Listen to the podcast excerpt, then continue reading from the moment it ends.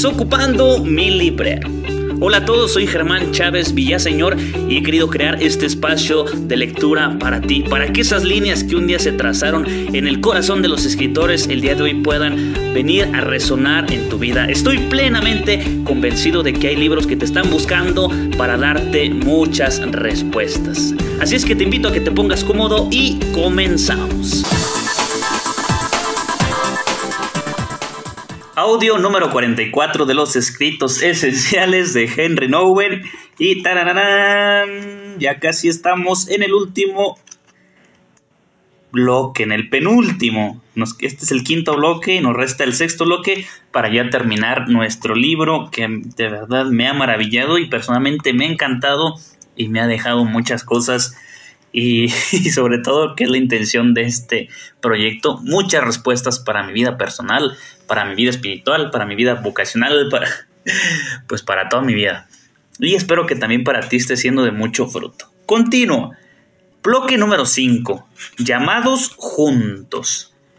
En comunidad escuchamos juntos interiormente la voz que nos llama amados y después nos animamos unos a otros a correr riesgos por amor en el mundo y hacer signos de ese amor de Dios para los demás.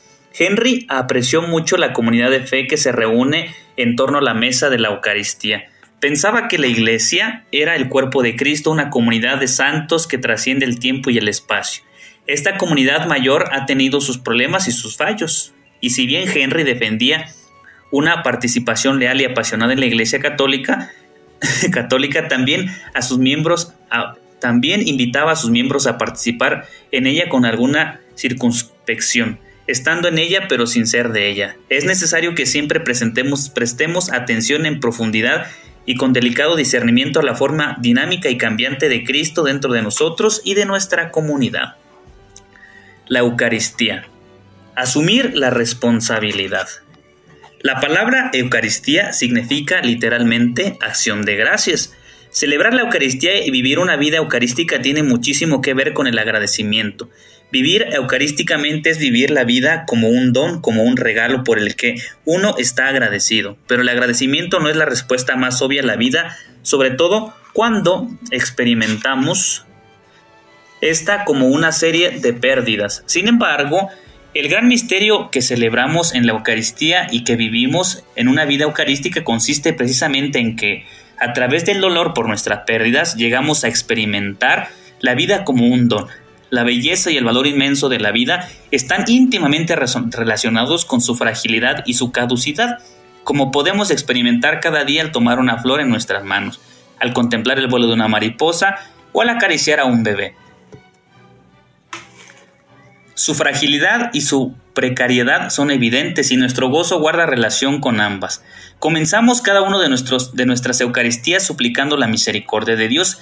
Probablemente no hay en la historia del cristianismo otra oración más frecuente e íntimamente repetida como la súplica, Señor, ten piedad, con la que no solo se, iniciamos, se inician las liturgias eucarísticas de Occidente, sino que resuena también constantemente en las liturgias orientales, Señor, ten piedad. Kyrie eleison. Es el grito del pueblo de Dios, el clamor de todos los, los contritos de corazón. Pero solo es posible articular este grito cuando estamos dispuestos a confesar que de algún modo nosotros mismos tenemos algo que ver con nuestras pérdidas. Pedir misericordia significa reconocer que el culpar de nuestras pérdidas a Dios, al mundo, a los demás, no responde plenamente a lo que de verdad somos. Por de pronto estamos dispuestos a asumir la responsabilidad incluso por el dolor que nos hemos causado nosotros directamente. La acusación se convierte en reconocimiento del papel que desempeñamos en la imperfección humana. Celebrar la, Eucaristía exige de nosotros vivir en este mundo aceptando nuestra corresponsabilidad por el mal que nos rodea y nos invade.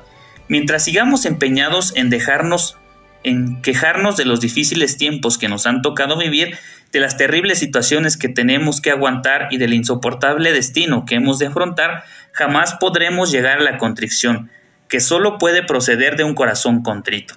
Cuando nuestras pérdidas son mero fruto del destino, nuestras ganancias son mero producto de la suerte. El destino no conduce a la contrición ni la suerte al agradecimiento. De hecho, tanto nuestros conflictos personales como los conflictos a escala regional, nacional o mundial son nuestros conflictos y solo podemos superarlos reivindicando nuestra responsabilidad respecto de ellos y optando por una vida de perdón, de paz y de amor. El Kyrie eleison, Señor ten piedad, debe brotar de un corazón contrito, en contraste con un corazón endurecido. Un corazón contrito es un corazón que no acusa, sino que reconoce su propia parte de culpa en el pecado del mundo y que por eso mismo está preparado para recibir la misericordia de Dios. Dios con nosotros. La Eucaristía es el gesto más humano y más divino que podemos imaginar. Esta es la verdad de Jesús, tan bueno y tan y sin embargo tan divino, tan cercano y sin embargo tan misterioso, tan sencillo y sin embargo tan inasible. Pero esta es la historia de Jesús que a pesar de su condición divina no hizo alarde a su categoría de Dios, al contrario, se despojó de su rango y tomó la condición de esclavo pasando por uno de tantos. Y así, actuando como un hombre cualquiera, se rebajó hasta someterse incluso a la muerte y una muerte de cruz. Filipenses 2 del 6 al 8. Es la historia de Dios que quiere acercarse tanto a nosotros que podamos verlo con nuestros propios ojos, oírlo con nuestros propios oídos, tocando con nuestras propias manos, tan cerca que no haya entre nosotros y Él nada que nos separe, nos divida o nos distancie. Jesús es Dios para nosotros, Dios con nosotros, Dios de entre nosotros. Jesús es Dios entregándose por completo, derrochando su vida por nosotros, sin ningún tipo de reserva. Jesús no se guarda nada ni se aferra a lo que posee, da todo lo que tiene a manos llenas. Comed y bebed. Esto es mi cuerpo, esta es mi sangre, este soy yo que me entrego a vosotros. Todos conocemos ese deseo de darnos a nosotros mismos en la mesa. Decimos, comed y bebed lo que he hecho para vosotros, comed más, es para que lo disfrutéis, para que repongáis fuerzas, para que sintáis cuánto os quiero. Lo que deseamos no es solo dar comida, sino darnos a nosotros mismos. Sé mi invitado, decimos, y al animar a un amigo a sentarse a nuestra mesa estamos queriendo decir, sé mi amigo, sé mi compañero, sé mi amor, sé parte de mi vida, quiero entregarme a ti. ¡Wow! Wow, wow, wow, wow. Por eso a veces la, muchos santos dicen que el cielo será como un banquete. Porque en el banquete se ofrece uno mismo. Por eso, fíjense, a veces antes cuando se cerraba un trato, cuando alguien hacía una alianza, lo sellaba con un, con un banquete, con una comida, porque ahí se estaba dando. No era solamente el hecho de comer y ya, sino era el hecho de entregarse mutuamente. Y por eso la Eucaristía también es un banquete. En la Eucaristía Jesús lo da todo. El pan no es un simple signo de su deseo de ser nuestro alimento. El cáliz no es solo un signo de su afán de ser nuestra bebida. El pan y el vino se transforman en su cuerpo y en sangre en la entrega. El pan en efecto no es un cuerpo entregado por nosotros. El vino es su sangre derramada por nosotros. Así como Dios se nos hace presente a través de Jesús, así también Jesús se nos hace presente en el pan y en el vino de la Eucaristía. Dios no solo se encarnó por nosotros hace muchos años en un país lejano, sino que también se hace alimento y bebida para nosotros en ese momento de la celebración eucarística, justamente donde estamos reunidos en torno a la mesa.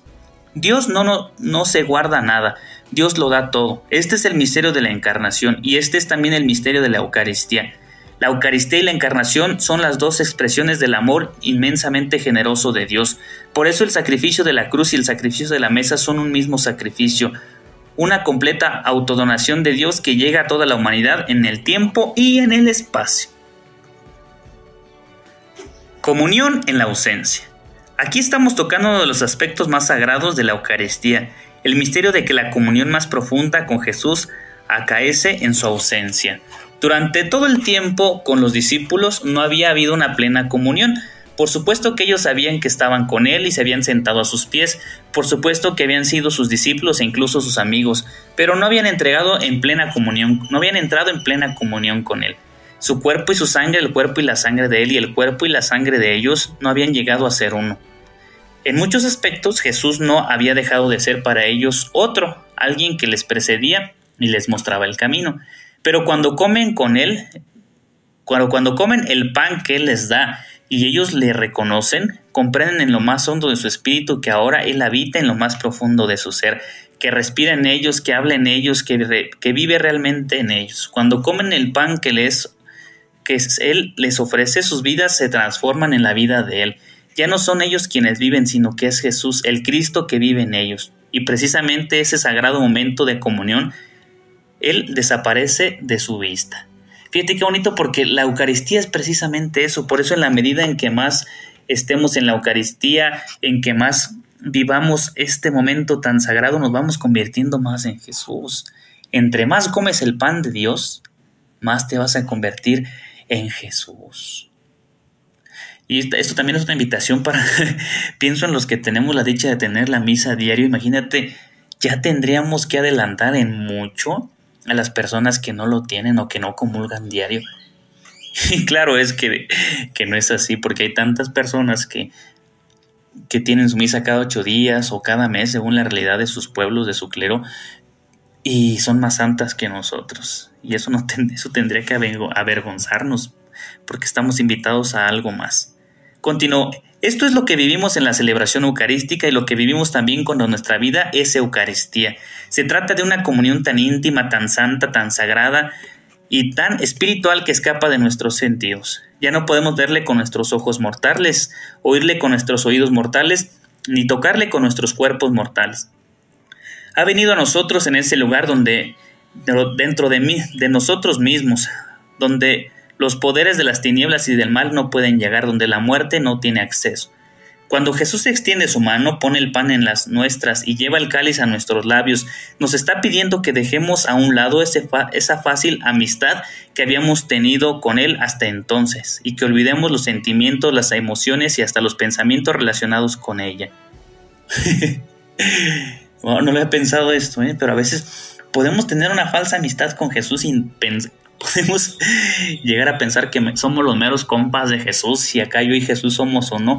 ¿Y cuál? No manches. wow, no, wow, wow, wow. Continuó, es la soledad de la vida espiritual, la soledad de saber que Él está más cerca de nosotros de lo que jamás conseguiremos estar, nos, estarlo de nosotros mismos. Es la soledad de la fe. Por nuestra parte podemos seguir gritando, Señor, ten piedad. Podremos seguir escuchando, interpretando las escrituras, podemos seguir diciendo, creo, Señor. Pero la comunión con Él va mucho más allá de todo eso. Nos lleva al lugar donde la luz ciega nuestros ojos y donde todo nuestro ser está sumido en la falta de visión. Es en ese lugar de comunión donde gritamos, Dios mío, Dios mío, ¿por qué me has abandonado? Es también en ese lugar donde nuestro vacío nos hace orar, Padre, en tus manos encomiendo mi espíritu. Y lo bonito de la oración, fíjate, y lo bonito del conocimiento de la vida de Jesús es que entre más, entre más vamos a la oración, entre más conocemos a Jesús, Jesús nos regala la gracia de tener hambre de Él. Y eso está súper padre y eso es súper bonito porque el hambre nos invita a buscar, porque el hambre busca ser saciada. Piensa cuando tienes esta necesidad o cuando tienes sed. Eh, buscas la forma y la manera porque es algo que te exige estar o obtener aquello. Entonces, también la vida de Dios es una vida así. Entre más oramos, más hambre y más necesidad nos da de Jesús. Y hasta aquí le dejamos este audio, no se vayan, ya estamos terminando. Oigan las poquitas páginas que me quedan. ya son poquitas, ya son poquitas, no se vayan.